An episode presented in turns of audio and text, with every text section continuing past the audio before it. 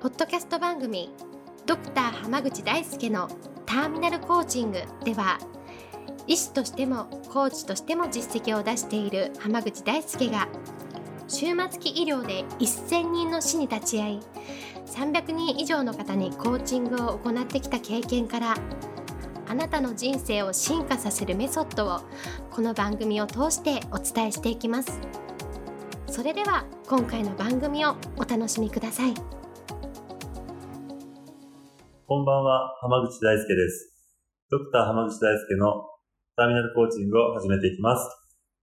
それではナビゲーターの園尾さん、今日の質問お願いします。はい今日はターミナルコーチングの講座の後半が始まったと思いますがいかがでしょうか？という質問が来ていますよろしくお願いしますよろしくお願いします。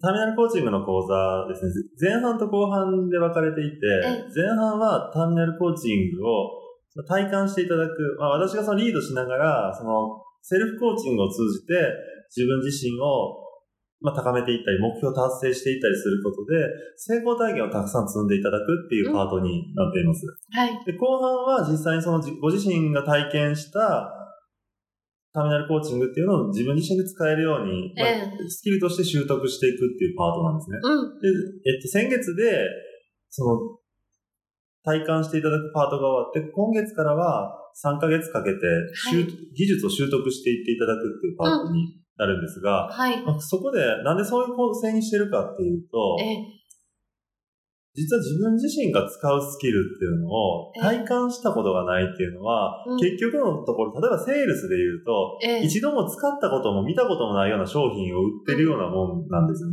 ああ自分が体感してないそうなんです。ええ例えば、あの、まあ、イタリア料理を食べたことも見たこともないのに、イタリア料理のレストラン始めますみたいな。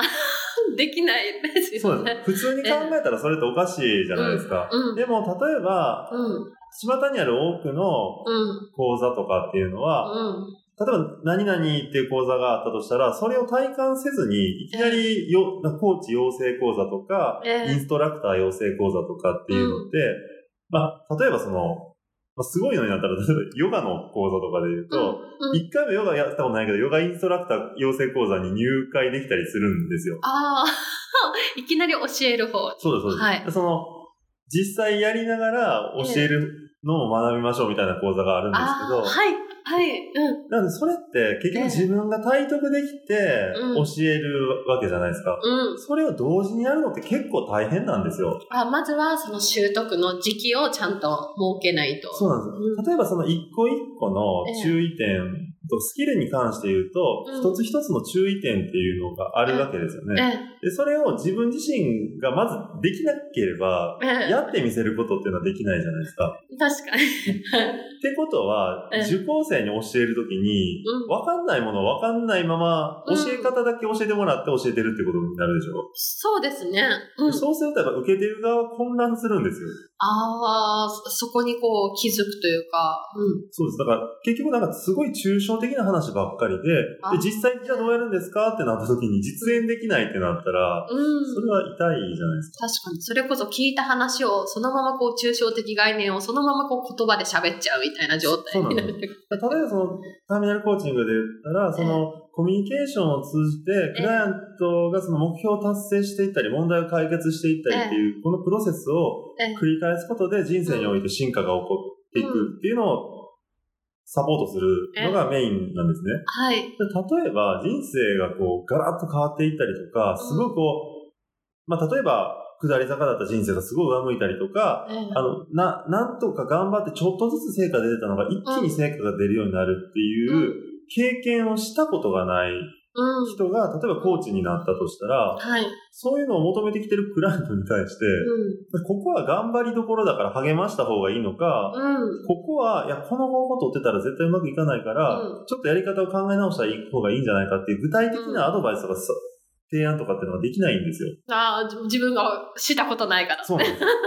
わかんないからわかんないままわからずにやってたら、そんな契約が続くわけもなくて、プロとしてやっていくのが絶対無理なんですええよ。だから、まず自分自身が体感していただくっていうことがすごく大事だし、うんで、それによって成功体験を積んだっていうこと自体がすごく大事なんですよ。ええうん。ん、なるほどですね。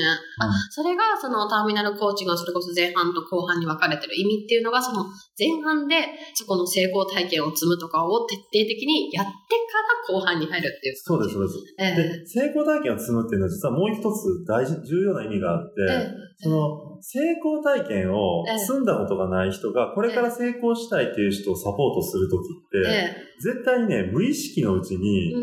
あの、ブレーキをかけてしまうんですよ。あ、相手の方に。そうです。なんかそんなに頑張んなくていいんじゃないですかとか、でも十分頑張ってますよみたいなのをうん無意識で言っちゃったり、無意識で態度に出ちゃったりするんですよ。うーん、なるほどですね。でなんでかっていうと、成功したことない人って成功し,、した人とか羨ましいっていう感情がどうしても、意識的か無意識かは別として持ってしまいがちなんですね。嫉妬的な。そうですそうですはい。うで、それはね、多くの場合無意識なんですよ。ーん、あ、じゃあ自分では自覚ながないうちに、そういうこう、相手を、の何かをこう、削ぐようなことを言ってしまったりするそうですそうですだからコーチとしてクライアントの成功を応援しているように、あええ応援してるんですよ、心から。えでも、無意識がそこにブレーキをかけちゃうから、えうん。無意識のうちにコーチがドリームキラーになっちゃうんですよ。それは結構、伸びないですよね。そうなんです。だから、結果を出せないコーチとか、ええコンサルタントとかっていうのは、うん。無意識のうちでやっぱり成功体験が少ない人っていうのが多いんですよね。で、無意識で反対しちゃうというか、うん。ブレーキをかけさせちゃうから、思ったほど成果が出ずに終わるし、で、結局、うん。成果が出ないから契約が続かなくて、ええで、全然そ、あの、コーチ自身とかコンサルタント自自身が成功できないっていう、この負のスパイラルに。なるほどです陥っちゃうんですね。あなるほどね。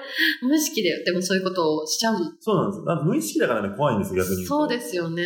意識的にやってんだったら、それはもう変更可能なんですけど、無意識だとまず自分でうん。意識下に登らせる必要があるんですよ。うんうん、そうですね。でそこを意識下に登らせるためには、やっぱり成功体験を積んでる必要があるんですよね。なるほど。あもう、じゃあ、もう本当にその前半の部分で、本当に成功体験を積みまくって、その後半になった時にとか、そのクライアントさんにいざ対峙した時には、もうそこでこう嫉妬するとか、そういう世界にならないように、もう無意識のところから、全然変えているような自分になってる必要がある。そうです、そうです。で、そしてやっぱり成功体験を積んだから、そういう指摘をされた時、うん。今の質問とかは、無意識かもしれないけど、それクライアントの進化につながる質問でしたかって聞いた時に、あ、確かにそうじゃないかもっていうふうになるのは、やっぱりええちゃんと成功体験を積んでるから、一一歩引いて冷静に見れるようになるからなんですよ。なるほどです、ね。だから最初の前半っていうのはすごく大事です。って、講座なので繰り返し繰り返し言ったのは、ええそういうところなんですなるほどですね。はい。すごいなんかこう、ターミナルコーチングのその流れというか、体系が本当にされてるんだなっていうのを今改めて。単にスキルを渡して、はい、どうぞっていうのだったら、まあ、そんなことやらなくていいんですけど、うん本当に受講生にも成功してほしいし、受講生たちがその今後プロとしてやっていくときに、うん。出会うクライアントたちにも成功してほしいなと思ったら、やっぱりうん。コーチをどれだけ本当の意味でプロに育てれるかどうかっていうところが大事だなと思って、ええわざわざ前半と後半に分けて、結構長い期間かけてやるんですよ。そういうことですね。はいもう、すごく今学びがありました。はい ありがとうございます。今日はこれで終わります。ありがとうございましたあ。りがとうございました。本日の番組はいかがでしたか？番組ではドクター濱口大輔に聞いてみたいことを募集していますご質問は d a i s u k e h a m a g u c h i c o m 大輔濱口 .com の問い合わせから受け付けています。またこのオフィシャルウェブサイトでは無料メルマガやブログを配信中です。次回も楽しみにお待ちください。